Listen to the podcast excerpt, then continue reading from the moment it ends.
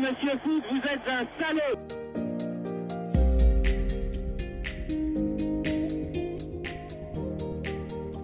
Salut à tous, bienvenue dans l'épisode 22 de la saison 1 du Sombre suis avec Mathis.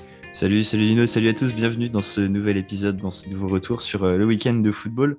Euh, on va beaucoup parler de ce qui s'est passé en Ligue 1 euh, pour, pour ce week-end, alors que voilà, la fin de saison approche, on a beaucoup d'enjeux qui commencent à se cristalliser un peu d'un bout à l'autre du classement, et notamment en haut avec le classique entre l'OM et le Paris Saint-Germain. Euh, qui n'a pas franchement livré un spectacle très emballant, un classique dont on attendait plus et qu'on va, sur lequel on va revenir euh, en détail. On parlera ensuite de Rennes-Monaco, c'était le choc d'ouverture euh, de cette journée de Ligue 1 avec là encore un duel de, de, haut de tableau dont Monaco a pris le meilleur. Et puis on fera un petit point sur la Ligue 2. Quels joueurs se distinguent cette saison et quelles équipes surtout Comment est-ce que le classement peut évoluer d'ici à la fin de saison. Et puis on parlera enfin euh, du FC Nantes avec euh, quelques petites innovations euh, malgré un match nul assez frustrant contre Angers et surtout le calendrier qui se profile avec notamment la finale de la Coupe de France en ligne de mire d'ici 15 jours. Exactement. Pas le week-end le plus attrayant non plus en Ligue 1. On a eu quelques, quelques mauvais matchs, notamment un, horrible Montpellier-Reims ce week-end. Un, Nantes qui a aussi été assez mauvais en première mi-temps face à Angers. Mais on reviendra un petit peu sur tout ça plutôt en fin d'émission, comme tu as dit. On va commencer par ce classique qui n'avait rien d'un classique, malheureusement, dimanche. On avait un peu tous les ingrédients qui allaient. Marseille qui se qualifie en demi-finale de Coupe d'Europe, Paris qui sort de deux bons matchs sérieux. Et pour autant, euh, on est resté sur notre fin. Et comme l'a très bien dit Thibault Leroll, la montagne a accouché d'une souris, malheureusement. Oui, tout à fait. C'est vrai qu'un classique avec beaucoup de beaux ingrédients, excepté l'ambiance. On avait quand même un Parc des Princes, euh, si on fait un petit point là-dessus, 15 euh, secondes, qui était très, très calme et très, très terne. Et Bon, on sait que c'est dû au boycott du, groupe ultra du Paris Saint-Germain, mais quand on sait combien, ce stade est capable de, se sublimer et de porter ses joueurs euh, dans les, grands rendez-vous, c'est franchement euh, frustrant. Et c'est vrai que le spectacle sur la pelouse n'a pas franchement euh, remobilisé notre attention, si on peut dire ça comme ça. On a eu un match. alors, d'abord, en première mi-temps, on pouvait nourrir quelques attentes parce qu'on a quand même les trois buts du match qui sont sur ces 45 premières minutes. Et même si on n'a pas énormément d'occasions, euh, j'ai trouvé que c'était une première mi-temps relativement intéressante au niveau des, circuits de balles et de ce qu'ont tenté les équipes. On a vu des choses qui auraient pu être approfondies et euh, menées à plus de réussite en seconde période, mais ça n'a pas été le cas. Euh, qu'est-ce qu'on peut dire de la physionomie de ce classique? En fait, je pense que ce qui est important, comme tu as dit, donc là, nous, on enregistre le mardi, donc la frustration du, du match un peu terne est un peu passée et on peut prendre un peu plus de recul pour l'analyser. Moi, je pense, pour te rejoindre, hein, que c'était un match qui jouissait d'une bonne qualité tactique et technique aussi dans la première mi-temps et que surtout le plan de Sampaoli est expliqué. Alors, enfin, du moins, il dispose d'explications. Après, est-ce qu'il était cohérent? Moi, je pense que oui, ça dépend de l'approche de chacun. Mais de vouloir priver le Paris Saint-Germain de ballons, de les faire courir, d'une part, c'est une prouesse tactique et technique, mais d'autre part, c'est très intelligent parce que Paris n'a pas l'habitude de faire ça. Et lorsqu'ils ont été privés de ballons cette année, notamment, moi, je me rappelle du match face à Manchester City, eh ben, ils ont eu, du mal. Alors, bien sûr, là, on se rend compte de la difficulté du jeu prôné par ces équipes comme Manchester City, c'est-à-dire de savoir animer un jeu avec beaucoup de possession, mais aussi savoir être tranchant. Et c'est cette ambivalence-là que n'a pas réussi à trouver l'Olympique de Marseille, notamment au moment avec 7 milieux de terrain sur le 6 milieux de terrain sur, la pelouse, si on considère Payet comme un, plutôt un joueur de milieu de, terrain. Donc euh, c'était intéressant dans les sorties de balle. Moi j'ai trouvé l'OM assez, euh, assez protagoniste. Il manquait de velléité dans les 30 derniers mètres, mais c'est vrai, comme tu l'as dit, ils ont eu quand même une certaine volonté de vouloir ressortir bien, d'être déjà été très haut. Tu l'as vu comme moi, les 15 premières minutes, le bloc marseillais était à la, ligne médiane. C'est comme euh, même si sans ballon, c'est, ça se voit pas. Enfin, même si avec ballon, ça se voit pas. Avec ballon, il faut reconnaître quand même, ils ont été avec, euh, ils ont été faits de, quand même avec du courage d'être aussi haut. Donc moi, je serais pas aussi catégorique que certains ont pu l'être sur ce match. Certes, il n'y a pas eu de grands spectacles. Pour autant, moi, je trouve que Marseille a osé. Ça n'a pas marché. Mais c'est parce qu'on se rend compte aussi que c'est très, très dur de jouer de cette manière pour ces équipes. Et donc, euh, je pense que Marseille a tenté le bon coup. Ça aurait pu marcher si Saliba n'avait pas eu euh, ce centimètre euh, de hors-jeu.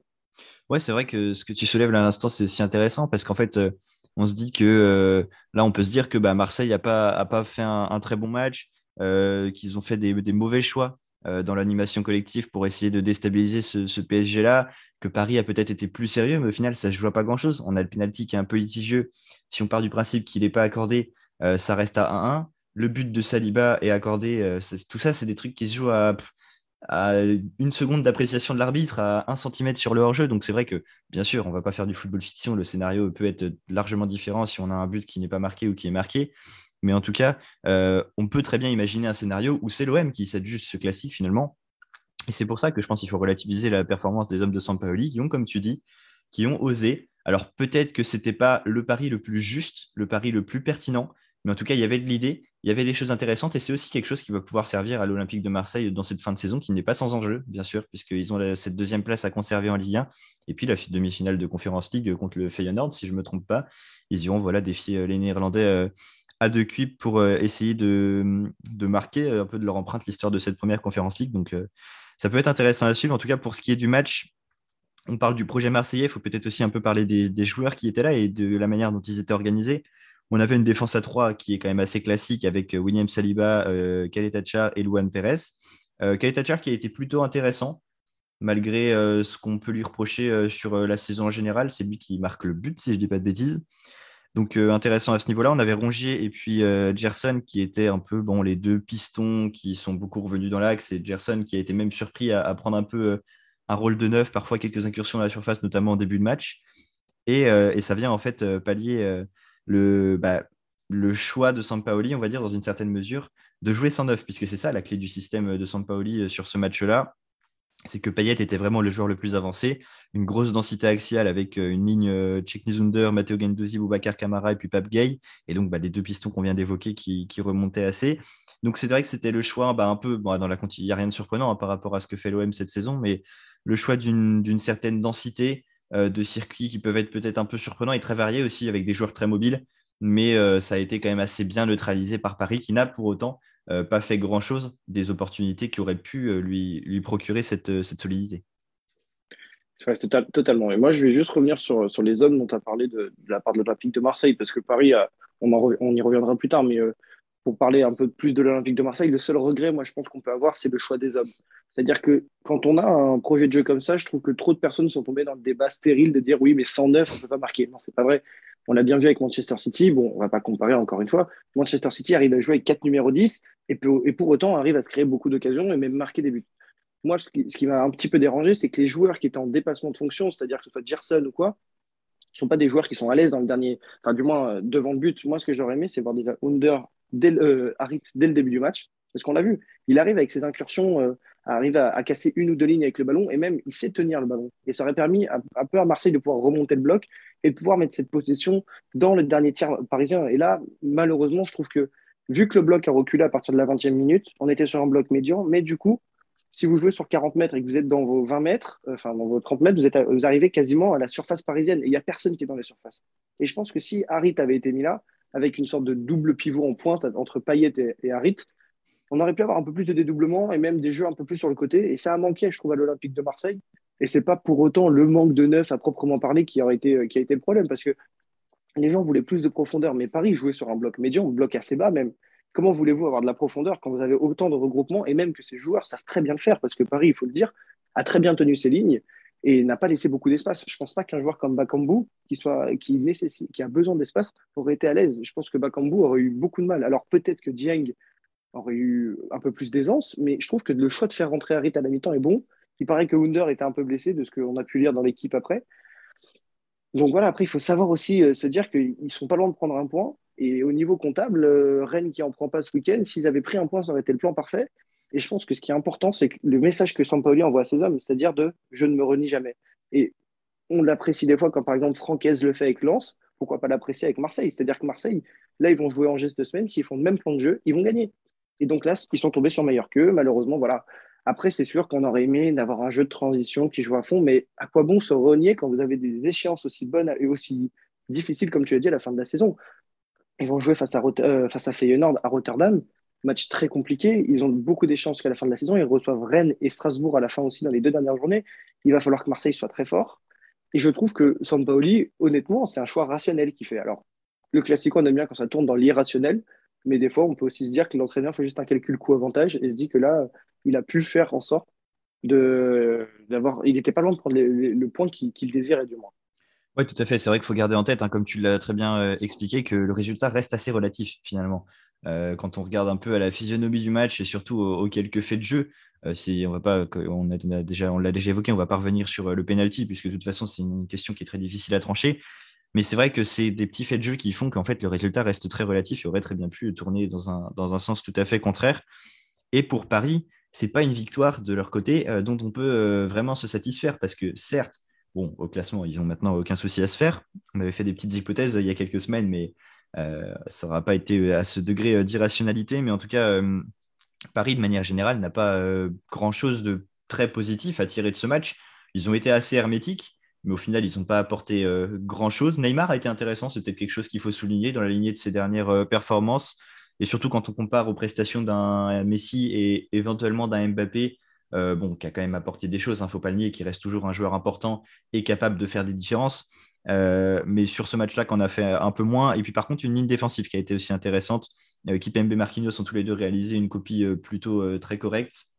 Ça fait du bien de revoir ces deux joueurs-là à ce niveau-là parce que Marquinhos a eu quelques largesses ces derniers temps et Kipembe, on connaît des fois sa capacité à être bah, du coup, pas sa capacité, mais peut-être à, manquer un peu de, régularité.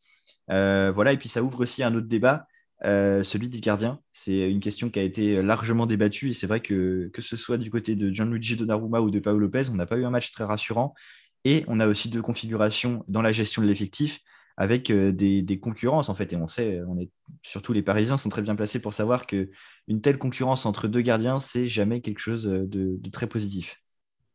C'est sûr. Et moi, je me demande encore comment l'année dernière, Leonardo a-t-il pu faire ça C'est-à-dire de, venir mettre sur les plates-bandes de Kylian Navas, qui sortait une très bonne saison, Gianluigi Donnarumma, qui, euh, qui était libre. Alors d'accord, c'était une opportunité. Mais comme le disait, il me semble, hier, euh, Alain Roche sur le plateau euh, du canal Late Football Club, il faut arrêter de saisir toutes les opportunités. C'est-à-dire que D'accord, ça aurait pu être bon pour le Paris Saint-Germain d'avoir un joueur comme Donnarumma, mais malheureusement, est-ce que tu gagnes vraiment? Est-ce que rajouter une individualité, tu gagnes vraiment? Moi, je pense pas. Et Kylian Navas, bah, ça lui enlève la belle dynamique qu'il avait.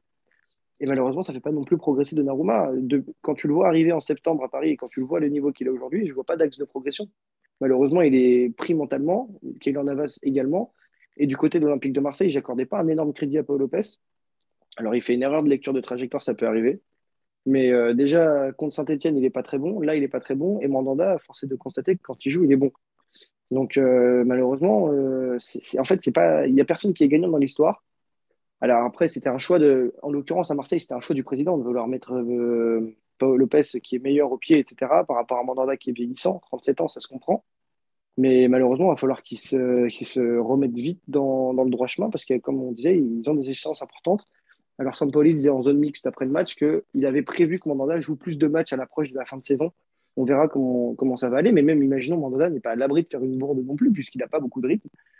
Donc c'est vrai que c'était un facteur déterminant aussi de ce match, et c'est assez, euh, flagrant de se dire dans, le match phare de la Ligue 1 qu'il y ait autant d'erreurs des deux côtés au niveau des gardiens quand même. Ouais, c'est sûr, hein, c'est clair. Et puis c'est vrai que c'est des deux, configurations qui vont franchement pas faire les affaires euh, d'un club comme de l'autre et surtout de l'OM parce qu'ils ont beaucoup plus d'échéances que le Paris Saint-Germain euh, sur cette fin de saison et c'est une concurrence qui était euh, quand même assez imprévue. On a quand même vu Paolo Lopez réaliser une saison plutôt correcte, plutôt très intéressante. il y a beaucoup de matchs où il a été très important pour l'Olympique de Marseille. Là, en l'occurrence, il y a une baisse de régime qui est corrélée aussi au retour un petit peu euh, de, présence de Steve Mandanda qui a réalisé de très bonnes copies euh, en, conférence league. C'est à mettre à son crédit. Donc on va voir, là, ça va être euh, tout, l'art de, gérer son effectif et de gérer cette question très délicate pour euh, Sampaoli et puis aussi pour son staff, hein, pour les, techniciens qui s'occupent de ce poste de gardien de but. Ça va être quelque chose à suivre. Après, peut-être qu'il ne faut pas en faire l'affaire centrale du côté de Marseille. Il y a aussi d'autres choses très intéressantes dans l'animation offensive, ce qu'on vient de présenter notamment par rapport à, l'animation offensive, à la gestion des milieux, des attaquants, le cas d'Aminarit. Tout ça peut être des, des, opportunités intéressantes et ça nous prouve aussi que Marseille a quand même une équipe, quand même une équipe qui a des ressources, qui a des solutions euh, et qui a un effectif dont on peut tirer quand même des choses très intéressantes. Exactement. Et même si Sampoli disait qu'il n'avait pas un effectif euh, assez euh, quantitatif pour jouer autant de matchs dans la saison, je pense que quand même quand on voit la performance de hommes cette semaine, on voit qu'il y a quand même un certain état de forme euh, à ne pas négliger de côté de Marseille. Les joueurs sont quand même en forme. Juste un petit chiffre euh, pour euh, peut-être conclure notre, notre encart sur le, Classico. Marseille a réalisé 651 passes pendant le match.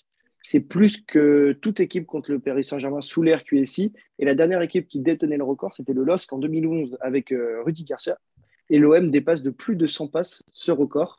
Donc c'est quand même euh, à mettre au crédit des Marseillais. Alors après, c'est tout, comme on dit à chaque fois, les chiffres sont assez relatifs. Ça sert à quoi? Enfin, à quoi, à quoi on servit ces 651 passes?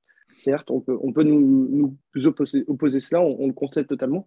Pour autant, c'est quand même une prouesse de le faire et je trouve que quand même, ils n'ont pas fait que de la possession dans leur surface.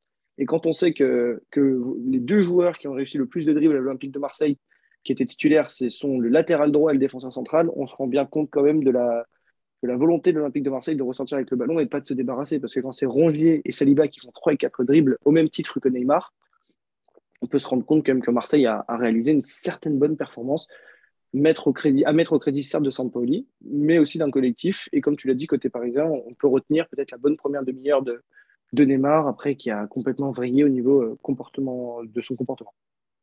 Voilà, tout à fait. Donc euh, après ce point sur euh, le classique, sur un match attendu qui n'a pas tenu toutes ses promesses comme on l'a présenté, on va pouvoir parler d'un autre choc qui était peut-être tout aussi alléchant quand on connaît la qualité des deux équipes, mais euh, dont Rennes sort frustré, puisque c'est cette défaite contre Monaco, 3-2, euh, une défaite concédée euh, en seconde période, malgré un penalty dans les tout derniers instants du match inscrit pour, pour faire un petit peu, pardon, réduire l'écart.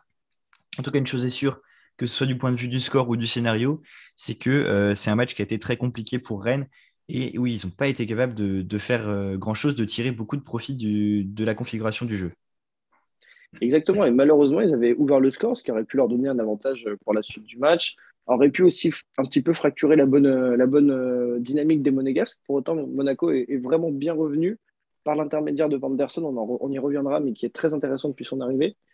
Et malheureusement, Monaco a, joué une équipe, a joué ce match, je dirais, comme une grande équipe. C'est-à-dire qu'ils ont su convertir tout ce que Rennes leur laissait. Et malheureusement, Rennes, tout ce dont ils ont disposé, n'ont pas su le convertir en but. Et malheureusement, c'est le jeu des grandes équipes. Euh, enfin, grandes équipes, c'est relatif aussi parce que Monaco était au fond, du, au fond du trou il y a deux mois et ils reviennent très bien. Rennes, je trouve que ce match, c'est un petit peu le, comment dire, le, paradoxe de cette équipe. C'est-à-dire que c'est une équipe jeune qui sait mettre plein de fougue.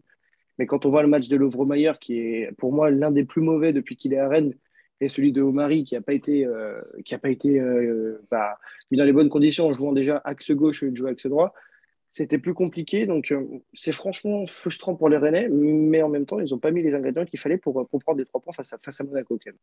Oui, bien sûr, hein, il y a eu quand même un, gros déficit de qualité, notamment offensif, par rapport à ce qu'on observe habituellement. C'est aussi du fait de, Monaco qui a su bien, comment dire, bien fermer les, toutes les failles qu'ils auraient pu laisser et que, dont Rennes profite habituellement quand ils jouent contre ce genre d'équipe. L'autre clé du match, tu as parlé de Omari, c'est cette défense, parce que on sait que Rennes a très peu de défenseurs centraux sous contrat, de défenseurs centraux susceptibles de jouer.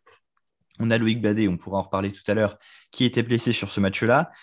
Et euh, Naïef Aguerd qui n'était pas là parce que lui aussi il était blessé. Et or, il se trouve que Aguerd, c'est vraiment euh, la pierre angulaire, le, joueur euh, indispensable, peut-être même de toute l'équipe en fait. Parce que, alors certes, il y a d'autres joueurs qui sont très importants, mais qui sont dans une certaine mesure remplaçables. Et là, en défense, quand on n'a pas Naïef Aguerd, on sent que c'est quand même beaucoup plus compliqué. C'est Santa Maria qui a pris sa place en défense et puis du coup, ça contraint Omari à, se trouver décalé. Et en fait, la défense rennaise a été beaucoup prise, prise dans son dos, a eu du mal à gérer à la fois le, timing, peut-être dans la gestion du temps. gros manque de justesse en fait dans, dans, cette, dans ces phases sans ballon pour Rennes. Ils se sont fait trop régulièrement prendre voilà, dans leur dos. manque, de, manque de vitesse, manque de justesse, manque de sérénité aussi d'application que ce soit dans les duels ou euh, dans, dans, la gestion euh, de la profondeur. Et donc, euh, voilà, Omari qui s'est retrouvé un peu en, manque de repères, et ça a été un facteur qui a été assez crucial. Et puis, bah, Santa Maria qui n'a pas pu faire grand-chose. on l'a connu meilleur, lui aussi, quand il est repositionné en, en, défense. Ça arrive de temps en temps. C'est vrai qu'il n'a pas rendu sa meilleure copie à, ce niveau-là. Et puis voilà, bon, Birger Melling et puis Amari Traoré sur les côtés qui ont, rendu, réalisé des, des performances à peu près correct, mais très mitigé quand même dans la lignée, de toute façon, euh, de leur équipe, euh, pour qui c'est franchement pas un match à retenir. Pas du tout, et surtout pas un match à retenir pour Gaëtan Laborde, que j'ai trouvé assez mauvais, qui a été remplacé à juste titre euh, par Serou Girassi, qui aurait pu marquer, mais malheureusement, à un mètre du but, il tire au-dessus. Alors, il est bien gêné par le défenseur, il me semble que c'est Dissasi qui revient bien sur lui. Dissasi, il faut dire, pardon. Et il tire quand même au-dessus, donc c'est assez, assez dommage pour les Rennais, parce que s'il marque ce but, il revient, il me semble, à 2-2 et ça change un peu tout.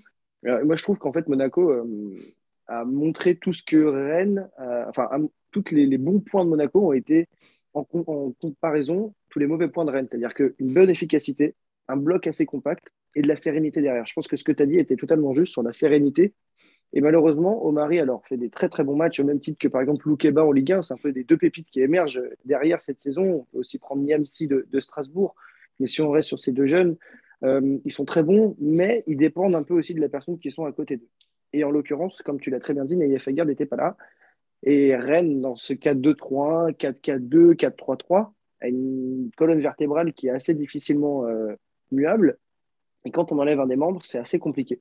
D'autant plus que, comme tu l'as dit, Badé n'était pas là.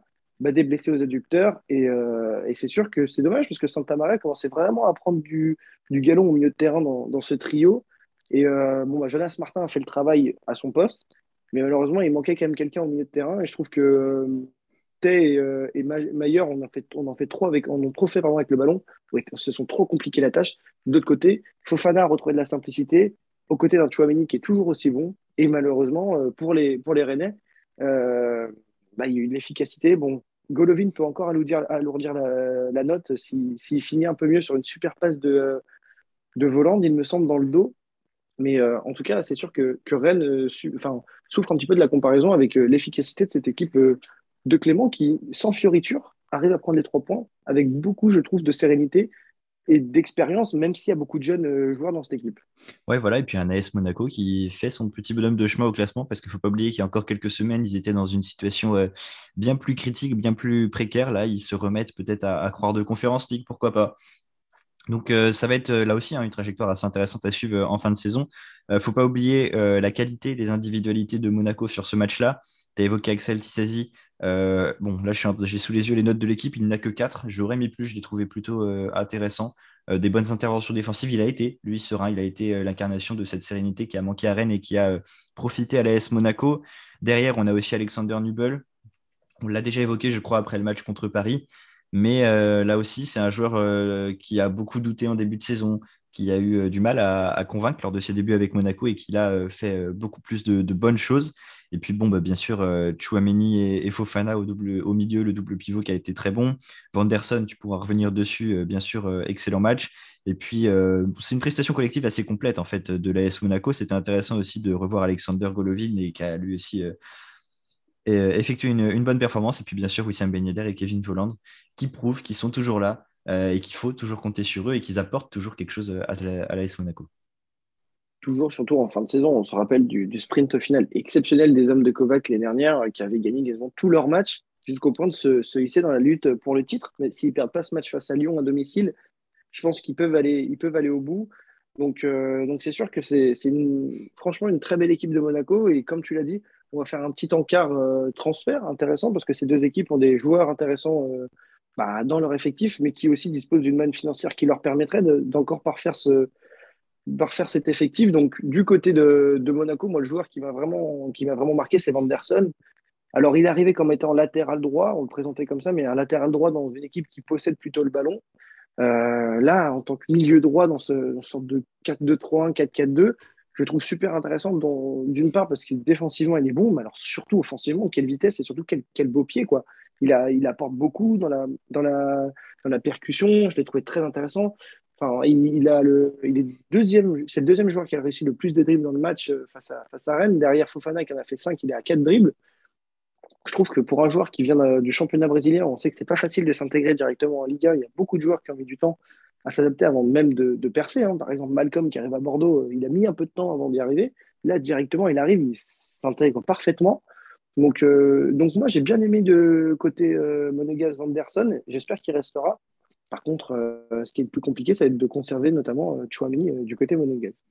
Oui, tout à fait. Aurélien Chouamini, bon, bah là, c'est pas une surprise si on en parle comme un, potentiel, transfert. Je pense qu'en tant qu'observateur de la Ligue 1, on est nombreux à vouloir que, Paris tente le coup. Il en est régulièrement question, hein, bien sûr, dans les rumeurs. Après, on ne sait pas ce qu'il en est euh, dans la pratique. Mais en tout cas, euh, c'est sûrement un joueur qui peut être intéressant à voir à Paris. On connaît ses qualités euh, avec son ballon. On connaît sa, rigueur et sa justesse technique aussi. Et on connaît surtout sa régularité. Ça, c'est quelque chose, quel que soit le, club où il va, c'est quelque chose qui montre, qui peut témoigner, qui peut prétendre, pardon, au, très très haut niveau quand même, je pense. On l'a vu aussi avec euh, l'équipe de France, c'est un joueur qui fait toujours des, très bonnes performances euh, quand il a ce maillot bleu sur, euh, le dos, on l'a évoqué dans, dans nos épisodes précédents. Donc voilà, pour Aurélien Chouameni, je pense que ce serait intéressant de le voir à Paris. Il est peut-être ce profil de milieu qui manque à Paris et que, dont Paris a, tant besoin depuis quelques saisons déjà. Donc pourquoi pas Après, c'est forcément à, mettre en question avec le projet sportif qui sera celui du Paris Saint-Germain l'année prochaine. Donc c'est pour ça que c'est quelque chose sur lequel il est assez difficile de se projeter. En tout cas, dans l'état, ça pourrait être intéressant. Et un autre joueur duquel on peut parler, on l'a rapidement évoqué, c'est Loïc Badet. Alors Loïc Badet a un problème à Rennes, c'est que il peine énormément à jouer dans une défense à 4. Il était excellent. Pardon. Il était excellent avec, avec Lens la saison dernière dans une défense à 3 c'était très prometteur quand euh, il est arrivé à Rennes et en fait, bah, il s'est avéré qu'il était complètement, complètement bridé et en énorme manque de repères euh, quand il jouait dans une défense à 4 et dans une charnière à 2 du côté du Stade Rennais. Oui, totalement. Et c'est un petit peu ce qu'on disait, c'est quand un joueur éclos, notamment dans ce défenseur central, il est vachement dépendant de, la structure qu'il a autour de lui. Et Badé à, Lens était vachement protégé par Medina et Grady. Et quand il est arrivé à Rennes, il était plus mis en cause, puisque dans une défense à deux, bah, quand vous jouez, quand même, il y a moins de protection, même vous n'avez pas le piston à côté directement. Donc c'est plus compliqué. Moi, je trouve que puis le plan de jeu était un peu différent. Lens ne défend pas du tout de la même manière que Rennes ne le fait cette année. Donc euh, c'était compliqué. Moi, je pense qu'on aurait pu encore lui donner un peu plus de chance. Mais alors, du coup, je pense que Badé, pour se relancer, va devoir trouver un point de chute cet été. D'autant plus que Rennes va devoir se renforcer euh, et prendre un troisième, voire un quatrième central, puisque s'ils sont en Coupe d'Europe l'année prochaine, il va falloir que ça, tourne un peu plus. Et puis la seule présence de Badé sur le banc ne sera pas bonne. Donc je pense que moi, si j'étais Rennes, on pourrait le prêter. Et quel club en France euh, joue à 3 et possède euh, le besoin de se renforcer derrière? Moi, je pense que c'est l'Olympique de Marseille. Alors oui, ça peut être un peu bizarre de se dire qu'on n'est pas titulaire à Rennes et on fait le grand saut d'aller directement à Marseille je pense pas que ce soit complètement irraisonnable, irrationnel, puisque Marseille joue à 3 derrière. Euh, Badé, on connaît, c'est bien relancé euh, avec son pied, un, beau pied gauche. Moi, je pense que Rennes euh, a tout intérêt à le prêter, par exemple, à Marseille. Et puis, pourquoi pas avec une option d'achat aux alentours de 20 millions d'euros, puisque Rennes l'a acheté 17 millions et demi, il me semble, si je ne me trompe pas. Ça avait tout un bon coup, ça marche pas cette saison. Je pense que le, meilleur choix, ce serait quand même de le prêter à Marseille, où il pourra s'éclater. On voit qu'il y a des joueurs qui se relancent, hein. même Harit qui était au fond du trou arrive avec ce collectif où je trouve, une bonne, euh, il y a une émulation quand même dans ce collectif, à, remonter la pente. Même euh, Saliba qui était en U23 euh, à, Arsenal, qui est prêté l'année dernière à Nice, c'est un peu galère. C'est une saison exceptionnelle à retrouver l'équipe de France. Donc moi, je pense que Badé doit se relancer, doit quitter la Bretagne. Et je trouve que Marseille peut être le bon point de chute. On peut aussi peut-être penser à, Strasbourg dans une moindre mesure si Strasbourg a besoin d'un défenseur central. Mais je pense que Badé peut aller jouer euh, le, le quatrième peut-être central euh, dans la hiérarchie marseillaise de l'année prochaine, puisque Alvaro va partir. Qualité de Sar, sûrement aussi. Peut-être Saliba. Marseille aura besoin de se renforcer, même s'ils ont déjà pris Samuel Gigot euh, du Spartak Moscou. Oui, tout à fait. Je suis assez convaincu comme ça du, potentiel que possède toujours Loïc Badet. Maintenant, c'est sûrement un joueur qu'il faut mettre dans des meilleures dispositions tactiques pour qu'il puisse faire rayonner toutes ses qualités individuelles. On va continuer un petit peu sur euh, ce rayon transfert, mais cette fois parler de la Ligue 2, puisqu'on a euh, une saison de Ligue 2 qui est très intéressante, comme souvent. C'est vrai que c'est un championnat qui est souvent assez attrayant euh, à suivre, notamment dans, les résultats, dans le suspense. donc, du point de vue collectif et du point de vue du classement, on a un haut de tableau qui est assez serré avec Toulouse qui tient largement la corde et qui est à, je crois, peut-être un point ou, deux d'accéder à la Ligue 1, de retrouver l'élite la CH Ajaccio, pardon, derrière, euh, qui a 8 euh, points de, retard sur Toulouse, mais qui est solidement euh, deuxième. Donc là aussi, ce serait pas, ce serait pas une surprise de les voir en Ligue 1 à la fin de saison. Et puis Auxerre, Paris et Sochaux qui se tiennent la corde dans le top 5. Donc une saison assez intéressante à, ce niveau-là. Ça va être, il n'y a plus énormément de suspense maintenant pour les barrages, pour qui va accéder au barrage, puisque Le Havre et quand même 13 euh, points derrière Sochaux, donc respectivement 5e et 6e. Et cette saison, elle est aussi intéressante parce qu'on a beaucoup de très bons joueurs et de très bons jeunes joueurs qui se euh, révèlent dans une certaine mesure, ou en tout cas qui font parler d'eux. Moi, je sais, Mathis, que ton petit préféré joue en pointe au Havre, donc je vais, te le laisser. Moi, je vais parler d'un jeune joueur qui joue à Caen, Johan Le Penant, qui est de la génération 2002, donc Kalimwendo, Aouchiche, euh, même il y a Pembele qui joue maintenant à Bordeaux. Donc c'est une, génération assez, euh, assez bonne du côté de Paris Saint-Germain qui avait, qui avait gagné, il me semble, le championnat U19 nationaux à l'époque, si je ne m'abuse, et qui était, qui était allé loin aussi en, Gambardella. Donc ce joueur, Johan Le qui, qui prend euh, toujours les bons choix, comme le disait euh, l'équipe, c'est un joueur très intelligent.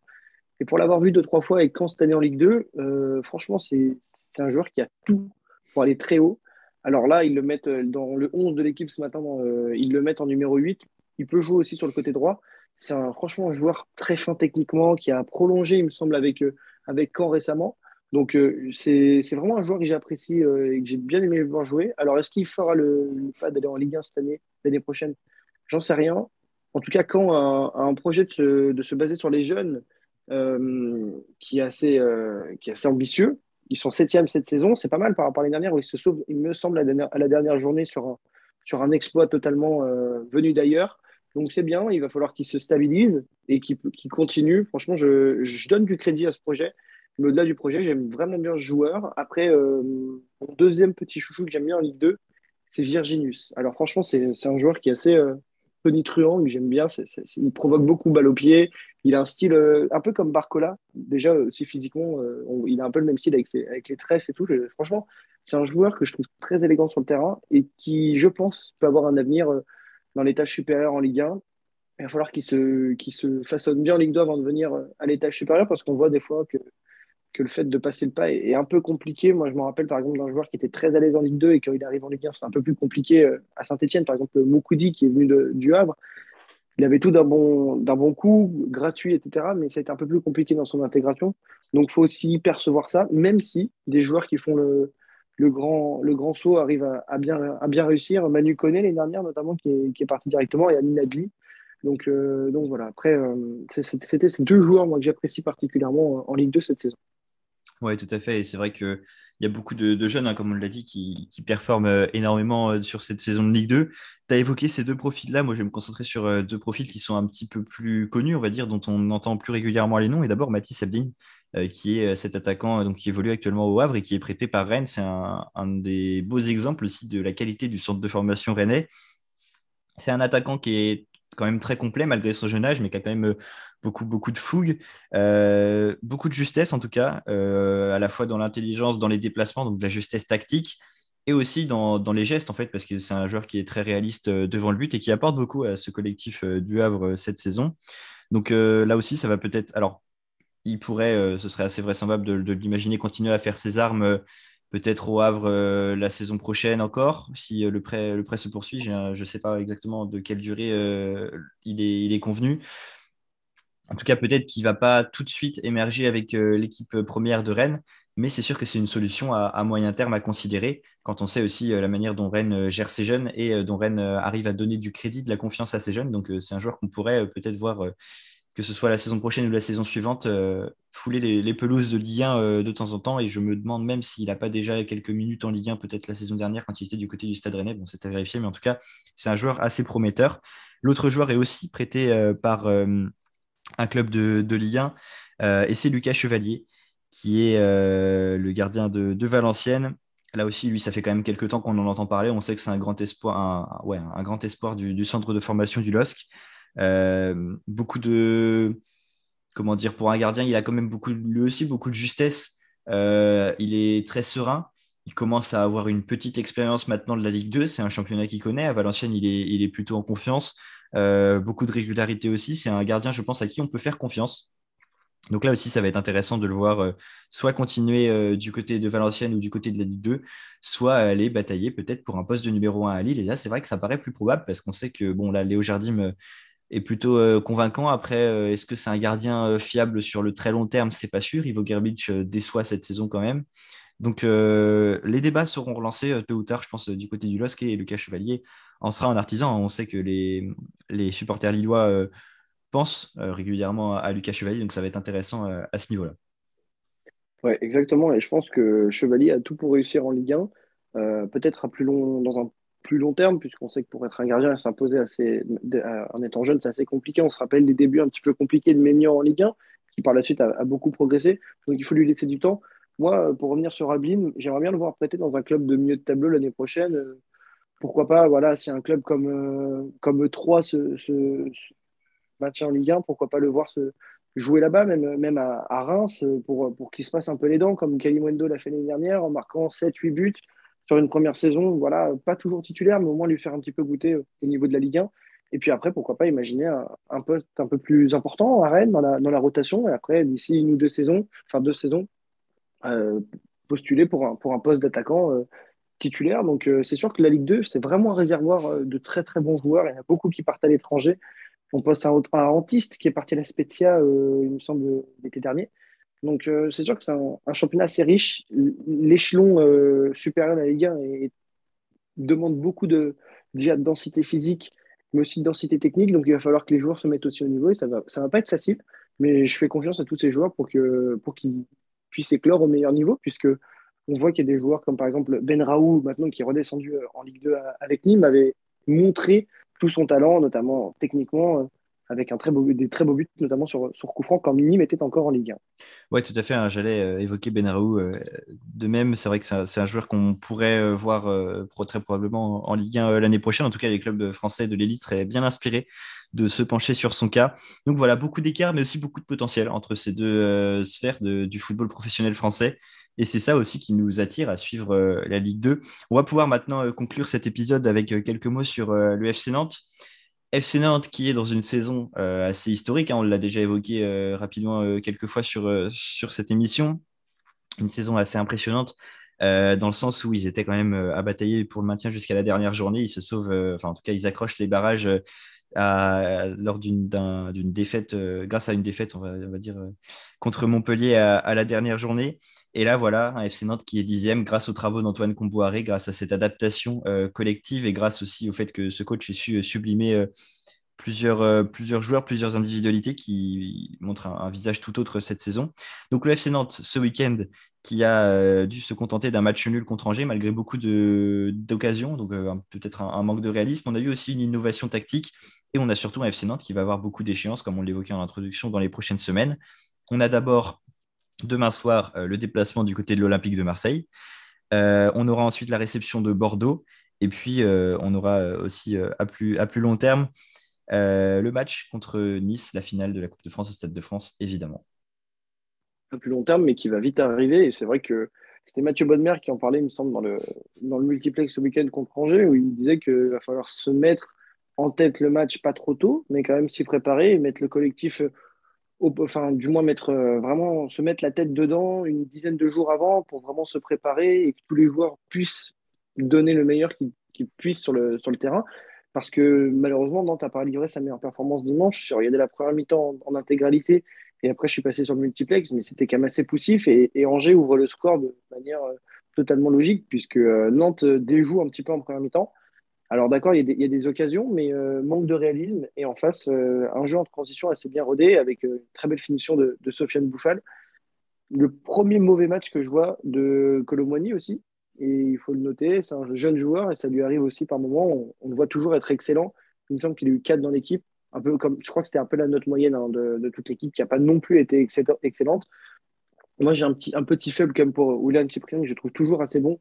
Et là, je trouve quand même qu'il commence à reprendre un petit peu de densité du côté de, Nantes et ça peut être un vrai atout l'année prochaine, puisqu'on quand on connaissait son niveau euh, excellent euh, à Nice, il était même pressenti à un moment pour partir à l'Olympique lyonnais. Euh, c'est quand même pas un joueur anodin et je pense que les Nantais doivent se rendre compte aussi du bon joueur qu'il est. Après, il faut aussi qu'il soit bon sur le terrain, il n'y a pas que le nom qui compte.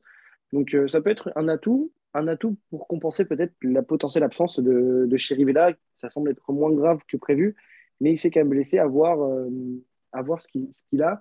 Et tu voulais peut-être revenir un peu sur le, changement tactique, l'innovation faite euh, par euh, Antoine Comboré euh, dimanche. Ouais, une innovation dans une certaine mesure, on va dire, mais c'est vrai qu'en fait, alors on avait du côté du FC Nantes Nicolas Palois qui était absent ces dernières semaines et qui était l'axe principal de ce à quoi nous avait habitué Antoine Comboiré, c'est-à-dire une défense à trois avec deux pistons et puis Quentin Merlin qui remplissait à merveille ce rôle du côté gauche et on arrivait toujours à dépanner un petit peu du côté droit avec ce qui se trouvait par là. Cette fois, euh, c'est pas pas exactement ce qui a été choisi par Antoine Comboiré puisqu'il a plutôt opté pour un système à 4 euh, défenseurs donc derrière avec euh, Nicolas Palois et puis Jean-Charles Castelletto qui était en charnière et puis donc bah, Quentin Merlin qui était cette fois un petit peu plus reculé qu'à son habitude mais qui a toujours livré quand même une très bonne prestation. on n'a pas d'inquiétude là-dessus. Il a été très bon dans les relais avec Moses Simon sur son côté gauche. Ça c'est un côté qui a été très remoi et qui a apporté des choses aussi devant. c'est sûr que le manque de réalisme n'est peut-être pas à leur imputer à eux mais plutôt aux joueurs qui étaient dans l'axe. Colombiani, on sait que ça peut être des fois un de ses problèmes, ce manque de réalisme. Euh, par rapport à ce qu'on lui reprochait au début, les statistiques avancées montrent qu'il euh, y a quand même une certaine progression, mais ça reste, n'empêche, un axe sur lequel euh, il doit travailler. Donc, voilà pour Randall Colombiani. Et c'est vrai que pour cette innovation tactique, elle a quand même apporté des choses, puisqu'on a vu beaucoup d'allant devant un manque de réalisme à corriger, je pense, qui s'explique aussi par les joueurs, puisque Khalifa Koulibaly n'est pas euh, l'attaquant le plus tueur devant le but que, le FC Nantes ait connu euh, au XXIe siècle. Donc, euh, je ne pense pas que c'est un match sur lequel il faut faire une généralité. Mais en tout cas, c'est un match qui va être quand même peut-être fondateur, puisqu'il y a aussi des enseignements à en tirer. Et on sait qu'il va y avoir des, choses à ne pas rééditer, ne pas se faire prendre au piège par les quelques fulgurances des Angevins et rester très solide derrière, tout en allant de plus en plus en avant, en fait, quand il s'agit de, jouer à l'offensive. Ouais, et peut-être que ce but de Khalifa Koulibaly peut être relancer un peu ce joueur qui peut être utile, hein. mine de rien, même s'il est, comme tu le disais, pas le plus fin techniquement, et j'étais pas du tout pour sa venue à Saint-Etienne cet hiver. Pour autant, ça peut être utile et on peut imaginer peut-être un, but de la tête de, Koulibaly au Stade de France sur euh, votre seule montée, une transversale de, de Palois, un ballon qui rebondit sur son genou, une tête, on ne sait pas, mais c'est toujours des joueurs qui sont assez compliqués à défendre. Je sais qu'il y a un joueur qui était comme ça à Saint-Etienne et à Marseille, c'était Brandao. Alors oui, c'était pas du tout le plus beau footballeur que, le Brésil ait créé, mais comme le Mali a eu des joueurs bien plus élégants que, que Khalifa Koulibaly, pour autant, ce sont aussi des joueurs qui sont très compliqués et qui peuvent être utiles à Nantes en cette fin de saison, puisque les dernières, il me semble que sur la deuxième partie de saison pour votre maintien, il n'est pas si mauvais que ça. Il marque quelques buts qui sont importants, même si la lumière était plutôt mise sur euh, Ludovic Blas, qui était le maître à jouer et qui l'est encore euh, cette saison. Ouais, c'est vrai qu'on a peut-être tendance à être un peu dur avec euh, Khalifa Koulibaly. En tout cas, c'est un joueur qui doit montrer plus s'il veut prétendre à autre chose. Mais bon, il reste quand même en fin de contrat sur, cette fin de saison. Ludovic Blas, tu l'as évoqué, lui aussi un joueur qui va sûrement quitter le club à, la, fin de la saison cet été. Cette fois, on pourra peut-être espérer en, tirer un petit billet. Toujours est-il qu'il est là et qu'il apporte des choses, qu'il est toujours aussi, lui aussi, assez fin techniquement, assez juste et, très important. C'est un artisan du milieu. Tu as évoqué William Cyprien. Je suis plutôt d'accord avec si on parle d'une certaine montée en puissance parce que je l'avais aussi observé la semaine dernière contre, contre Brest. Donc, pour résumer, hein, quand même pas mal de, positifs du côté du FC Nantes c'est pas un match qui est à jeter, mais c'est un match dont il va falloir tirer des enseignements et dans l'optique aussi de, ce qui arrive ensuite, euh, dont il va falloir euh, tirer les, bonnes conclusions pour faire les bons ajustements et pour trouver euh, les, bonnes solutions. Exactement. Et, cette saison va être, cette fin de saison, pardon, va être pleine de nouveaux enjeux. Il va falloir que Nantes les prenne et pourquoi pas à voir comment ça, va devant, mais peut-être pas rechigner, aller voir pour, pour une Coupe d'Europe, même si ça va être compliqué. Je sais que tu n'es pas le plus optimiste par rapport à ça, puisqu'il va falloir avoir beaucoup de régularité. Mais mathématiquement, c'est encore possible pour Nantes et pourquoi pas euh, ne pas se priver non plus, faire attention à ne pas non plus se priver euh, dans cette fin de saison qui peut être intéressante euh, pour Nantes avec, comme on le sait, de, très bons joueurs qui savent se sublimer, notamment Moses Simon, qui est un joueur qui, honnêtement, a un niveau pour jouer bien plus haut que le FC sans vouloir, bien sûr, dénaturer, enfin, décrédibiliser ce club. C'est quand même un joueur qui, quand il atteint son niveau summum euh, peut aller très très haut. Voilà donc pour ce week-end de football, ce retour euh, assez euh, fourni. On avait quand même des choses à dire sur ce qui s'est passé en Ligue 1. En tout cas, on espère que cet épisode vous aura plu. Vous pouvez, comme d'habitude, le retrouver sur Spotify et puis sur Apple Podcast. Et puis, vous pouvez voilà, retrouver l'actualité de l'émission et nous contacter éventuellement sur nos réseaux sociaux, à savoir Twitter et Instagram. On vous donne rendez-vous mardi prochain pour une nouvelle émission.